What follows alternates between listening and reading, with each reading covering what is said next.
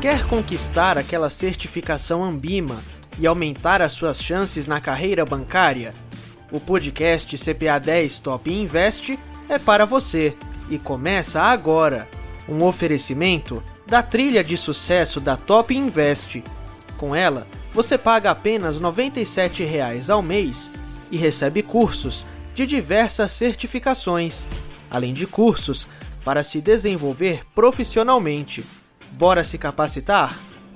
Apresentação: Kleber Stumpf.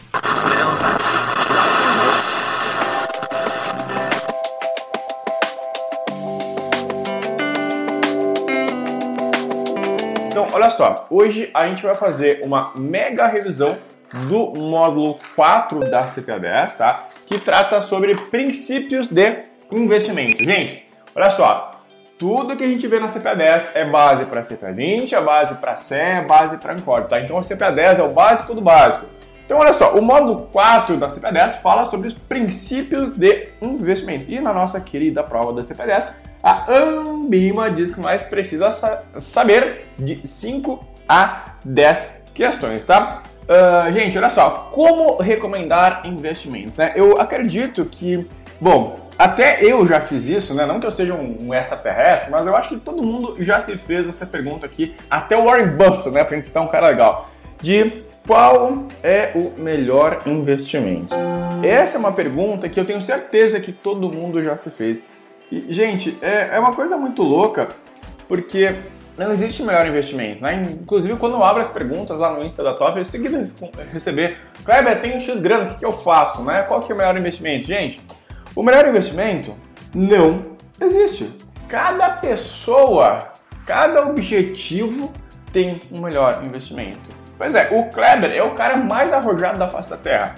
Mas mesmo assim, né? A gente aprende lá na CEA, planejamento financeiro, né? Como ser um planejador financeiro. A gente fala sobre reserva de emergência e o Kleber, sendo o cara mais arrojado da face da Terra, tem também essa reserva de emergência, que ele bota lá, deixa na conta corrente, coloca em Tesouro Selic, que tem risco, né, que é o nosso risk free, se a gente for considerar assim. Então, gente, olha só, não existe o melhor investimento, não existe, tá? O que existe é o melhor investimento para cada objetivo, prazo e risco. E falando do objetivo, prazo e risco, existem três premissas básicas, né, para a gente recomendar qualquer coisa de investimento, tá? Três coisas básicas. Premissa número um, rentabilidade, né? Esse aqui é para matar. Os grandes investidores, né, pessoal que trabalha mais com educação financeira de fato, né, uh, eles sempre brincam. O investidor amador, né, ele vê qualquer investimento, né? O investidor amador, a primeira pergunta que o investidor amador faz é: quanto que eu vou ganhar? Rende quanto, né? E com esse quanto que eu vou ganhar, rende quanto que existiam até agora pouco, centenas de milhares de pirâmides financeiras que só queriam tirar o dinheiro da galera, né? Porque além da rentabilidade, a gente tem outras duas premissas. A segunda premissa, que é o que todo investidor profissional faz, é risco. Qual que é o risco desse investimento? O seu Warren Buffett, né, que é conhecido aí como o maior investidor de todos os tempos, que uma galera tava dizendo até que ele tava gaga e ele provou que não. É, qual que é o risco dessa coisa, né? Mais importante de quanto que eu vou ganhar é qual que é a probabilidade de perder. O seu Warren Buffett, com sua sabedoria milenar, vamos dizer assim, uh, ele tem duas regras básicas para você ter sucesso nos investimentos. Regra número um, nunca perca dinheiro. Regra número dois, jamais esqueça da regra número um. Cara, então a primeira coisa de antes de pensar em investir em alguma parada, cara, é qual que é o risco desse investimento? Bom, a gente sabe qual que é o risco, aí a gente vai perguntar sobre rentabilidade, né? Agora, falando em risco, tem outra parada muito importante, que é liquidez. Gente, o que é liquidez? A gente vai falar mais à frente, né? Mas é basicamente qual que é a facilidade ou a dificuldade de a gente transformar uma coisa em dinheiro, ok? E agora a gente vai começar a aprofundar um pouco mais cada um destes trequinhos aqui, tá? Só que, como eu sei que ninguém é de ferro, a gente vai começar a falar sobre rentabilidade, né? Rentabilidade absoluta e rentabilidade observada. Você vai ver aqui que a gente tem várias rentabilidades, né? Então, poxa, o cara que pergunta rende quanto, né? Ele tá tão coitadinho na ponta da ponta da ponta do iceberg que aí você vai devolver para ele assim de cara, Tá, qual tipo de rentabilidade o senhor está falando, senhor cliente? Rentabilidade absoluta? Relativa? Esperada? Observada? Real? Nominal? Bom, então olha só, rentabilidade absoluta versus rentabilidade relativa. O que, que é rentabilidade absoluta? Bom, significa que é. Se liga, se liga, ó. Absolutamente isso que você vai receber. Gostou, né? Do tipo, bom, a gente está olhando uma renda fixa, porque só em renda fixa pode dizer qual vai ser a rentabilidade. Eu estou olhando lá, por exemplo, um CDB do bancão e o CDB do bancão está me pagando incríveis 4,5% ao ano em um CDB de 720 dias, ok? Então, olha só, é absolutamente isso que você vai receber.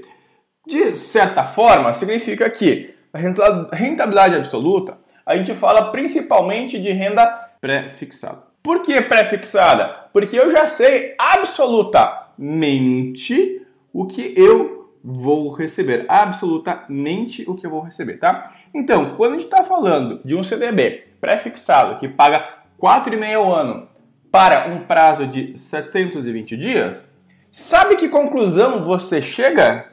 Pois é, então vai ser absolutamente 4,5% ao ano que você vai receber quando vencer os seus 720 dias do seu CDB, ok? Rentabilidade absoluta é exatamente o que está estampado lá na face do produto de investimento de renda fixa pré-fixada, normalmente, que você está adquirindo. Olha só, então a gente tem um CDB que está pagando 4,5% ao ano, né?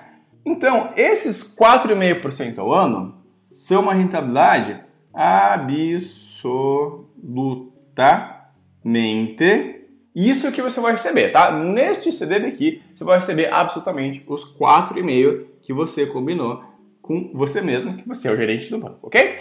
E a rentabilidade relativa. Nossa, rentabilidade relativa. Aí você lembra que a gente que trabalha no banco, adora vender uma parada muito boa para o nosso querido investidor. A gente oferta para ele um CDB. Bom, o cara está descontente com a poupança, então a gente vai ofertar um CDB para ele muito atrativo, porque o CDB rende mais que a poupança. Então, o senhor vê seu cliente agora com a Selic a 3,75. Bom, a tua poupança está rendendo 70% dos 3,75. Agora, eu, como sou muito teu amigo, e eu tenho que cumprir a minha meta, mas isso ninguém precisa saber, a gente vai te ofertar um CDB que paga 80% do CDI. Né? Então você vai explicar, não, seu cliente, o CDI é basicamente a taxa Selic. Tem um descontinho muito pequeno ali, mas olha só, você está ganhando 10% a mais que a poupança. É um baita negócio, né? Tudo bem, tem imposto de renda lá na frente, mas o senhor ainda vai sair ganhando. Tudo bem, a gente não fez nada de errado porque é verdade, né? Mas veja bem, rende 80% do CDI. Onde que está o meu absoluto aqui, né? Não tem nada absoluto. Por quê? Esses 80% aqui são exatamente uma relação com o CDI. Então, tá aqui, ó, matou. Rentabilidade absoluta é absolutamente isso que a gente vai receber. No caso, os 4,5% ao ano. Agora, o CDB relativo, né, apresenta uma rentabilidade relativa, ele vai ter uma relação ao indicador, tá? Então a gente tem um CDB que paga 80% do CDI. Outro grande exemplo é o único título de renda fixa que eu tenho, por exemplo, a curto prazo, que é o nosso querido LFT. A grande sacada para você lembrar qual título é qual, porque você profissional de finanças tem que saber a sopa de letrinhas, é que aqui, ó, se liga, o T vem depois. Se o T vem depois, ele é pós-fixado, né? Então o LFT, a gente está falando aqui do Tesouro Selic. Aí você entra lá no site do Tesouro Direto e você vai ver que ele não diz o quanto rende. Não diz lá, rende 3,73% ao ano, né? Ele diz que ele vai render a taxa Selic over, né? Então, olha só, ele também tem uma relação, né? Relativa, ele tem uma relação. Então, o LFT tem uma relação com a taxa Selic over. Não tem mistério nenhum. É mais fácil que andar para frente, tá? Continuando, uh, a próxima espécie de rentabilidade que a gente tem é a esperada versus observada. Olha só, gente, quando uh, eu falo lá no curso sobre. Uh, tem várias coisas em inglês na nossa prova, né? Benchmark, Chinese Wall, que mais? Clearing House, tem um monte de coisa em inglês. Aí a grande dica que eu dou pra galera, e pra vocês aqui também, óbvio, é Cara, traduz, né? O que significa essa parada? E olha só como isso aqui também se aplica ao português.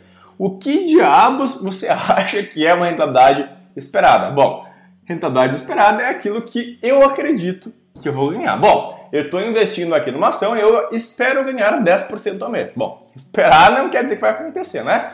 E a observada. Bom, a gente tem que entender primeiro a observada para depois falar da esperada. Então, olha só. Gente, Esperada vem de esperança, né? Observada vem de observação, né? Quando que a gente consegue observar alguma coisa? A gente só consegue observar alguma coisa, né? Que já ocorreu, ou seja, uma coisa passada. Concorda comigo? Bom, a gente só consegue observar alguma coisa que já aconteceu. Então, a gente pode pensar que uma rentabilidade observada é o ganho obtido, né? Por exemplo, eu vou pegar um fundo de investimento, né? Tem o fundo de investimento multimercado Top Invest, ok? É o fundo que eu vou lançar aí de previdência. Então, olha só, fundo de investimento multimercado, Top Invest, rendeu nos últimos 24 meses, eh, nos últimos 12 meses, entregou uma rentabilidade de 17,24%, tá? Que é mais ou menos o que uh, deu a minha carteira aqui nos 24 meses, mesmo com todas essas quedas aqui, deu mais ou menos 17,24%, ok? Então, essa rentabilidade observada é o ganho obtido no passado, né? Porque veja bem, o que é uma observação?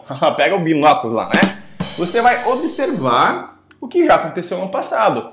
E aí, quando a gente chega no próximo módulo, né, no, no módulo 5, a gente vai ver que tem o código Ambima para fundos de investimento e dentro do código Ambima para fundos de investimento tem um dizer obrigatório que diz mais ou menos o seguinte, abre aspas, rentabilidade observada não representa garantia de rentabilidade futura, fecha aspas. Então, o que, que acontece na cabeça do investidor? Bom, se o fundo de investimento multimercado, a Top Invest, nos trouxe uma rentabilidade aqui de 17,24% em 12 meses. O que, que nós, né, seres humanos, não seres econômicos, pensam? Bom, é muito óbvio, se o cara ganhou 17,24% nos últimos 12 meses, nos próximos 12 meses, eu acredito que o fundo vai me dar uma rentabilidade esperada de 17,24%, ok? Só que esperança é uma coisa, né? Eu também espero que eu vou ganhar na Mega Sena sem jogar, mas não vai rolar. É simples assim, tá? Então, a rentabilidade esperada é uma média dos retornos que a gente obteve. Então, por exemplo, a gente ganhou 17,24 no ano, uh, ah, 25 no outro e 10 no outro. Tá? Então a gente vai pegar, por exemplo, esses três números aqui, a gente vai chegar a uma média de 18%. Então eu acredito que nos próximos 12 meses, com base na rentabilidade observada, ou seja, na observação que eu fiz, do ganho obtido dos meses dos anos anteriores, eu acredito que nos próximos 12 meses seja cabível o fundo retornar mais ou menos 18%, ok? Então, essa diferença observada no passado, esperada é o que eu espero. Agora, muito importante, renda variável varia. Essa é uma carteira aqui que está completamente alocada em renda variável.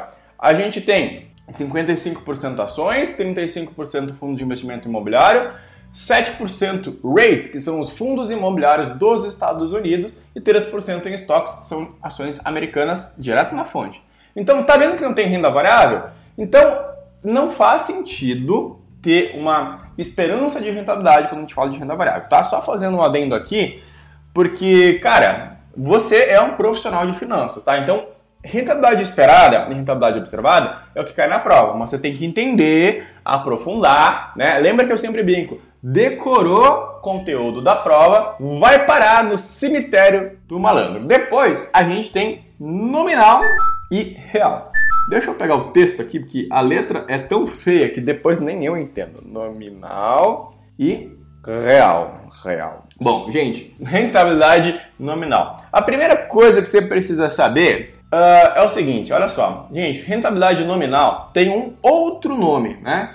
Que tem um outro nome. É um nome que é tipo meio a prova de idiota. Rentabilidade nominal também é chamada de rentabilidade aparente. Por quê? Porque as aparências enganam. Então a vovozinha já não te dizia isso? A minha vovozinha me dizia: rentabilidade nominal é igual rentabilidade aparente. E as aparências enganam. Lembra do nosso CDB? Vamos voltar lá. A gente tem o nosso CDB do nosso querido bancão para 720 dias, né? Lembra que título de crédito, todos eles têm risco de crédito, tem data de vencimento, né? Base de renda fixa. Então, ele tem 720 dias e ele rendia 4,5% ao ano.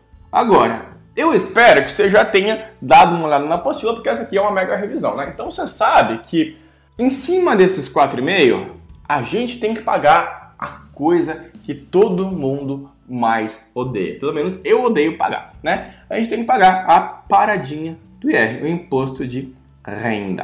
A gente tem que pagar o imposto de renda. Bom, além do imposto de renda, a gente tem que que descontar uma coisa muito importante, que esse é o verdadeiro conceito de rentabilidade real no Brasil, que a gente tem que descontar a inflação. Então, se a gente pensar que a gente teve aqui, ó, 4,5% de rentabilidade, e a gente teve aqui nesse período 4% de inflação, tá vendo que essa rentabilidade aparente, né, de 4,5, porque as aparências enganam, a gente perdeu grande parte dela porque a inflação comeu o nosso poder do dinheiro?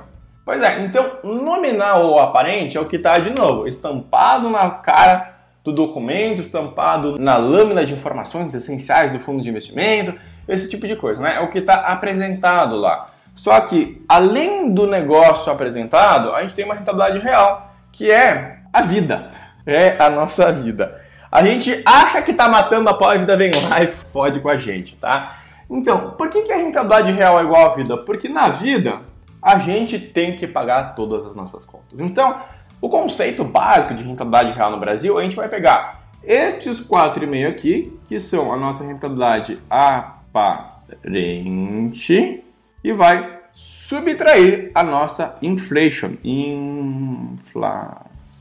E aí, por favor, se vocês estão vendo o Instagram, estão fazendo qualquer outra coisa, pare e presta atenção, porque isso aqui cai na tua prova da CPA 10, cai na tua prova da CPA 20 Juro, velho, 90% das pessoas erram, porque é pura falta de inflação.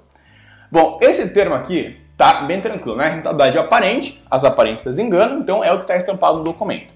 Rentabilidade real é quando a vida vem e ferra com a gente. Então, na rentabilidade real, a gente vai ter a aparente ou nominal e vai subtrair a inflação. Então vamos lá, ó, vamos revisar. Rentabilidade real é igual a nominal menos inflação. Só que a gente tem uma parada muito importante. CPA 10 e CPA 20 não tem cálculo, ok? Não tem cálculo. Só que, mesmo não tendo cálculo, você é um profissional de finanças. Você sabe que o CDB, que o Tesouro Direto que a gente comprou lá, o Título Público Federal que a gente comprou, uh, que o Fundo de Investimento, todos eles são juros compostos. E nos juros compostos, a gente tem juros sobre juros. Eu não vou entrar no detalhe, mas não é simplesmente a gente pegar os 4,5 de rentabilidade e descontar os 4 para chegar igual a 0,5 de rentabilidade real, tá?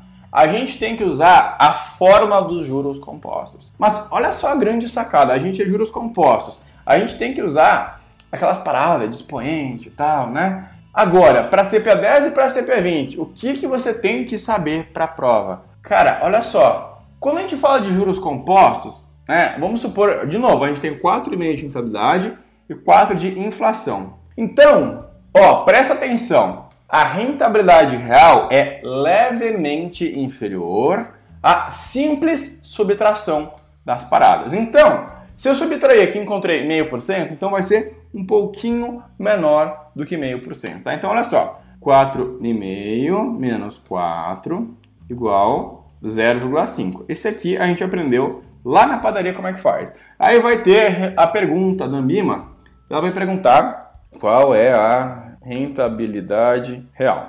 E aí a Mima que não é boba nem nada, né? A letra A vai ter aqui, ó, 0,50%, a letra B vai ter que é uh, ah, 4%, a letra C é de 4,5% e a letra D, para o cara errar, vai dizer que é 0,47%. qual que é a grande sacada? Como a gente tem que multiplicar, tem que entender os fatores, né? O que, que o Kleber acabou de te falar? Que é levemente inferior, tá? Então, se é levemente inferior, a gente encontrou meio por cento, qual que é a resposta à criatura de Deus? A resposta vai ser a letra D, tá? Então, antes de se preocupar, você tem que entender as coisas, tá? Lembra que o Kleber sempre diz, entende, entende, entende, não decora. Então, você tem que entender, porque vai ser levemente inferior, porque a gente fala de juros compostos. Em contrapartida, juros compostos, né? O cálculo em si não cai na CP10, na CP20. Então você tem que entender que é levemente inferior. Ah, Kleber, e se for deflação? Se for deflação, vai ser levemente superior, tá? Mas a gente não fala de deflação, não é conteúdo da prova, tá? Então esquece essa parada aqui. Quando você estiver na série, você se preocupa, mas a gente vai aprender a calcular essa paradinha.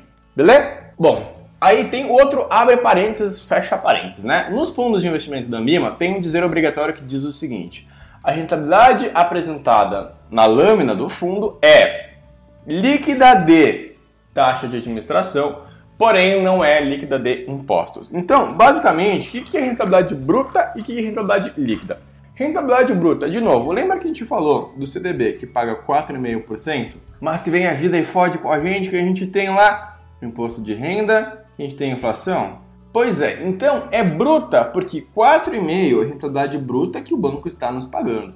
Então, ó, rentabilidade bruta. Rentabilidade bruta é uma brutalidade para enganar o investidor, porque ele não entende do imposto de renda. Lembra que eu estava te ensinando agora há pouco? Não seu cliente que está na poupança. Veja bem, nosso Super CDB, que paga 80% do CDI, que é uma rentabilidade relativa, que você já aprendeu isso, é um super investimento, né? Afinal de contas, a poupança paga 70% da Selic, aqui você está ganhando 80% do. Cara, é 10% a mais, né?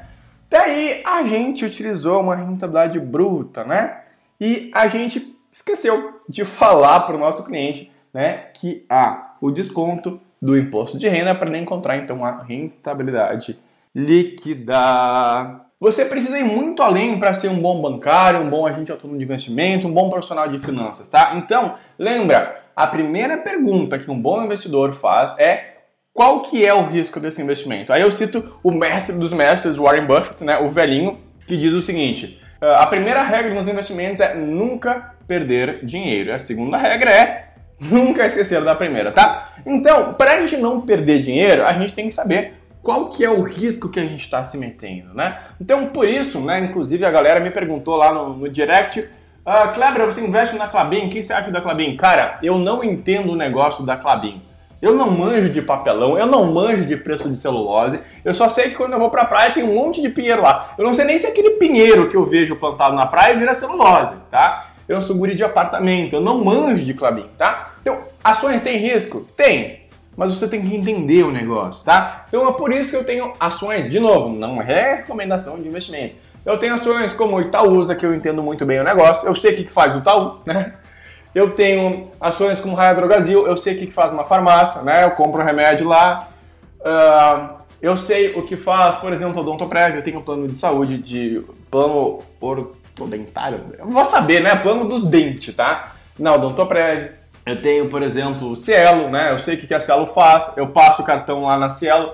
E se tem duas maquininhas, dizem, não, passa na Cielo, funciona melhor, né? Vamos ajudar a nossa empresa, vamos gerar dividendo. Eu abasteço na outra parte, que é dono da Ipiranga, e assim por diante, tá? Então o risco é. Qual que é a definição do risco? É toda a possibilidade de acontecer algo diferente do esperado, né?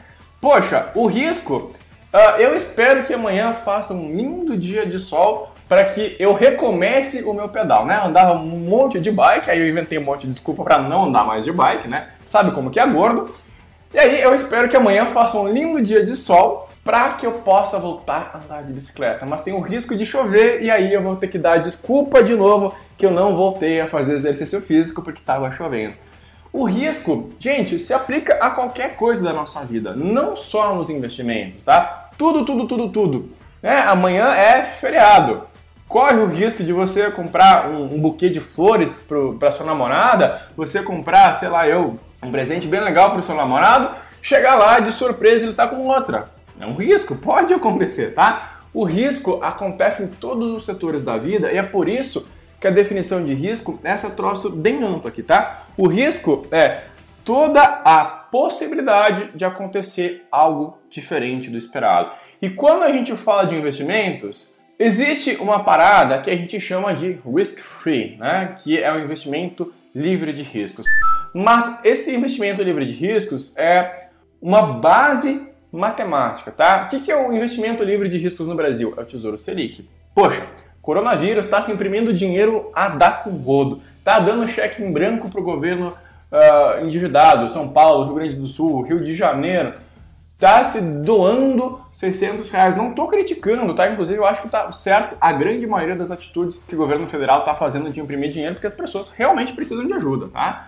Agora, poxa, isso aí vai gerar inflação, isso vai gerar endividamento do governo, que toda reforma da Previdência foi para combater o endividamento do governo, veio o Covid, a gente se endividou a dar com pau, né? Então tem um risco, por menor que seja, de o Tesouro Selic, que é o risco free do Brasil, não pagar, tá? Então tudo, tudo, tudo, tudo, tudo, tudo tem risco, tá? Tudo tem risco. Estou falando para você ser um grande profissional, ok? Então tudo na nossa vida tem risco. Tá? É, gente, tem um motoboy que é aloprado durante 40 anos sendo motoboy e nunca acontece nada. E você pode estar atravessando a rua e ser atropelado por um caminhão. Então, tudo na nossa vida tem risco. Não vai ser um tesouro que não vai ter risco, tá? Então, tudo na nossa vida tem risco. Então, de novo, para você, mega profissional fodástico de finanças, não existe nada sem risco. Mas existe o risk free, né, que é o tesouro americano, né? Se você estuda para CE ou para o CFP, a gente vai falar sobre isso que tem um título específico do Tesouro Americano que é considerado risk free e tem o Tesouro Selic, né, a LFT, né? Lembra que o T vem depois, que é considerado risk free, ok? Mas é uma utopia, sei lá se eu essa palavra, ok? Aí, de risco, não é só risco, a gente tem várias coisas e principalmente aquela coisa mais importante que é a relação de risco e retorno. Lembra que a primeira regra é jamais perder dinheiro? Então a gente tem o risco, né? Agora, o risco deve ser controlado. Por que, que eu invisto nessas empresas? Cara, eu invisto nessas empresas porque eu entendo o negócio. Se eu entendo o negócio, o risco para mim é menor. Faz sentido? Então, gente, olha só, uh, risco-retorno. Qual, quanto que eu vou ganhar e quanto que eu estou arriscando? Então, aí entram várias coisas estatísticas que a gente começa a estudar um pouco na CPA20, começa a estudar um pouquinho na CPA10, né? Que entram as medidas de risco. A gente tem lá, por exemplo, o beta, que mede o risco de uma carteira de ações. A gente tem o VAR, que mede o risco de uma carteira de renda fixa. Então, basicamente, o quanto que eu estou disposto a perder para ter este retorno aqui. Então, é aí que surge a relação de risco-retorno. Não faz sentido nenhum você colocar 4 reais para ganhar 20 milhões se, cara, é muito certo que você vai perder essa grana, tá? Inclusive, eu tenho certeza que tem gente que vai ficar braba comigo, mas olha só, a chance de você acertar os números da Mega Sena, presta atenção, ó. A chance de você acertar os números da Mega Sena é duas vezes mais difícil do que você ser acertado por um raio duas vezes, tá? Então pensa, Quantas pessoas você conhece que foram acertadas por um raio? Quantas pessoas você conhece que foram acertadas por um raio duas vezes? Pois é, a probabilidade de você levar um raio na cabeça duas vezes é maior do que você ganhar na Mega Sena. Então, criatura, vale a pena você gastar 4, 10, sei lá eu quanto é que custa a Mega Sena? É claro que não, gente. É claro que não. Então, é aí que entra a lógica do risco em relação o retorno. O retorno prometido é lindo, mas e o risco? Onde é que ficou a primeira regra do Buffett? Qual que é a graça de poder ganhar essa grana aqui se eu posso perder tudo? Então, a relação de risco e retorno vai medir o quanto você pode ganhar e o quanto você pode perder. E aí, conforme a gente vai avançando, lembra que a CE ou CPA20 é um passo inicial para você se tornar um bom profissional de investimentos? A gente vai começar a aprender umas paradas muito loucas. A gente vai aprender então lá o beta, a gente vai aprender o VAR, né? E depois disso, a gente vai chegar a alguns indicadores. Existem indicadores específicos que medem em relação ao risco retorno, tá? Mais um tipo de curiosidade para quem vai fazer CP10 mesmo. Então lembra lá, ó, lembra da Mega Sena para falar de risco retorno? Vale a pena você botar 4 reais se a chance de você ganhar é menor do que ser atingido por um raio duas vezes? Bom, No momento em que você for atingido por um raio na cabeça uma vez e sobreviver, bom, aí tua estatística mudou. Aí você começa a pensar em ganhar na Mega Sena, tá? Porra, Leandro, se você já foi atingido por um raio, cara, aí você pode começar a pensar, tá? Mas todo o resto da galera tenho certeza que não foi atingida por um raio. Então, cara, desiste disso aqui, vamos estudar que a gente vai ganhar mais grana, tá? E aí, o próximo risco, né, dos três coisas que a gente falou lá no começo, era rentabilidade, liquidez e risco, né? Liquidez. Olha só, gente, o principal exemplo de liquidez é imóveis, tá? Uh, gente, não é opinião, tá? Igual a Mega Sena, é uma brincadeira para vocês aprenderem, tá? Eu não falo de política, tá? Até porque se eu falasse de política, a minha orientação política, quem quiser dar uma pesquisada, é, eu sou anarcocapitalista, tá? Então não quero saber de política, não falo de política. É, cara, são sacadas porque fica mais fácil vocês aprenderem, tá? Inclusive imóveis, não estou desincentivando ninguém a investir em imóveis, porque eu, inclusive, invisto em imóveis adoro investir em imóveis. Mas olha só, vamos pensar o seguinte, né? A grande decisão na vida de um jovem é aquele velho ditado de quem casa quer casa e agorizado, bom, pelo menos na minha época agora, agorizado de 18 anos não quer nem saber de carro, quer saber de Uber, né? Então a gente tinha duas grandes coisas, né? As pessoas casavam mais jovens, então quem casa quer casa, tinha os imóveis, e tinha a gurizada, tipo eu, que o que mais queria na vida quando completasse 18 anos era comprar um carro, né? Gente, quanto custa um imóvel? Bom, um imóvel, né, vai custar, pelo menos aqui na minha região, um imóvel mais ou menos, né, bem mais ou menos aqui na minha região de Caxias do Sul, vai custar de 150 a 200 mil reais. Você consegue comprar um apartamento de dois quartos, bacaninha aí, né? 150 a 200 mil reais. Um carro, cara, com 50 mil reais, você compra um carro bem bacaninha, né? Hoje, com a facilidade do crédito, uh, é possível a gente comprar um imóvel, é possível a gente comprar um carro, né? A gente dá uma entradinha aí e financia o resto. O carro vai, vai financiar 60 vezes o imóvel, a gente pode financiar 35 anos, tá? Então, é, é muito mais uma questão de escolha do que uma questão de, de finanças. Agora, olha só, um imóvel custa de 150 mil a 200 mil reais e um carro custa 50 mil reais. Aí, liquidez, qual que é o conceito de liquidez? É a facilidade ou dificuldade de transformar algo em dinheiro. Então, veja bem, a gente tem um imóvel de 200 mil reais. Poxa, a gente mobiliou, né, mobiliou, a gente colocou lá o quarto do nosso filho bem boladão, a gente colocou uma bicicleta pendurada na sala, a gente gastou numa TV boladona pra gente jogar Call of Duty no Playstation. Então a gente gastou um monte de coisa lá, né? E aí, poxa, deu algum imprevisto, a gente foi atingido por um raio e eu preciso vender o meu apartamento. Qual que é a perspectiva de a gente vender nosso apartamento em 15 dias. Gente, é muito difícil vender um imóvel em 15 dias, tá? Por mais que você tenha um imóvel maravilhoso que todo o mercado queira, até porque, gente, é muito mais difícil a gente tomar uma decisão de 200 mil reais do que uma decisão de 50 mil reais. Então é muito mais difícil a gente vender um imóvel em 15 dias, né? Poxa, tem o, o Thiago Negro lá, aprecio muito o trabalho dele, ele fala sobre o risco da falência, né? O risco de você perder tudo. Poxa, se você precisar de dinheiro rápido, né? Deu ruim, deu alguém um problema de saúde na família, você perdeu um processo que você atropelou alguém, então você precisa de grana rápida. Cara, você não consegue vender um imóvel em 15 dias. Até porque o processo burocrático do imóvel você não consegue vender em 15 dias, cara. Você tem que achar uma imobiliária para vender, não negocie imóveis sem imobiliária. Você tem que achar uma imobiliária para vender. O corretor tem que visitar, tirar as fotos, ofertar para a base de clientes dele, né? Vamos supor que ele tem um cliente que gostou. Ah, o cliente só consegue visitar final de semana. Aí o cliente vai passar dois, três dias pensando porque é um valor alto. Poxa, vamos fazer a proposta. É um valor grande. Vai ter negociação. Então você vai botar a venda por 200 mil para vender lá a 190, né? Qual que é o valor de entrada que ele vai dar e que você aceita? A gente tem que fazer simulação de financiamento. Show, aprovou. Gente, todo o trâmite dessa parada aqui vai levar mais ou menos uns 45 dias para que consiga liberar o financiamento do, do, comprador e você tenha de fato a grana na conta, tá? Porque você não vai chegar na imobiliária, ô oh, seu dono da imobiliária, eu estou precisando vender do meu imóvel aqui, ó, compra para mim, por favor. Não, não vai rolar. Agora, o carro é mais fácil de vender ou não, cara? É muito mais fácil. Aqui, a gente tinha um comediante aqui do, no sul que era o Alcemar. Meu, o cara era uma lenda. Ele dizia que todo garagista era picão de alto.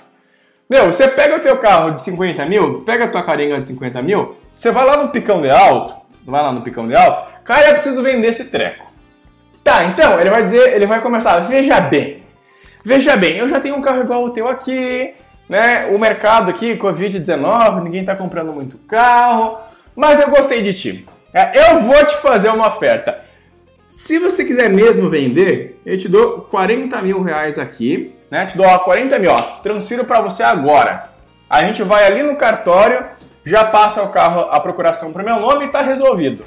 Né? Então o picão de alto ele tem a manha, ele tem a grana. Pensa, com 200 mil reais, ele compra cinco automóveis para revender, né? Ele ajuda cinco pessoas, entendeu? E aí esse carro que ele te pagou 40 mil, é óbvio, é o negócio dele, né? Brincadeiras à parte, ele vai vender lá pelos seus 47 mil reais, né? Mas, cara, é o negócio dele, tá tudo bem, tá tudo certo. Se não fosse o picão de alto, muita gente já tá em situação pior, uh, muita gente não ia conseguir comprar um carro. Então, tá tudo bem, tá tudo bem, ok? Agora, pensa comigo, o que é mais fácil ou difícil de transformar em dinheiro? O imóvel é muito mais ilíquido, tá? É muito mais ilíquido. Agora o carro é mais líquido. Então, agora com esse exemplo aqui da vida real, cara, olha só, a liquidez é a facilidade ou dificuldade de transformar algo em dinheiro. Então, o imóvel é muito mais difícil de transformar em dinheiro do que um carro. Concorda comigo? A gente pode afirmar com base no que a gente aprendeu, de, acabou de entender que não é para decorar, rapaz que o risco de liquidez de se investir em imóveis é muito maior do que o risco de liquidez de se investir em automóveis, ok? Isso que é o conceito de liquidez, tá? Então o risco de liquidez é basicamente quanto maior o valor, né? Quanto maior a dificuldade de transformar em dinheiro, mais difícil vai ser. Então o risco de liquidez a gente pode pegar também aqui, ó. O cara tem uma milha para investir em imóveis. E aí ele tem duas opções. Opção número um, ele pode comprar 10 kitnets de 100 mil reais cada um, ou ele pode dar uma de magnata e comprar uma mansão de um milhão de reais, né? Mansão de um milhão é bucha, né? Até porque o pessoal de São Paulo, cara, com um milhão de reais comprou um apartamento de 90 metros quadrados. Mas enfim, né? Cada estado, cada cidade é uma realidade diferente. Mas, olha só, qual desses investimentos tem maior risco de liquidez? O que, que você acha que é mais difícil de negociar? Um imóvel que custa 100 mil ou um imóvel que custa um milhão de reais? É óbvio que o negócio que custa um milhão de reais vai ser muito mais difícil de a gente negociar, não é mesmo? Então, o risco de liquidez aqui é muito maior. Legal? Gente, um abraço, todos fiquem bem. Tchau, fui! O podcast CPA 10 Top Invest fica por aqui, mas vale lembrar que este episódio foi um oferecimento da trilha de sucesso da Top Invest. Com ela, você paga apenas R$ 97,00 ao mês e recebe cursos de diversas certificações, além de cursos para se desenvolver profissionalmente. Até o próximo episódio!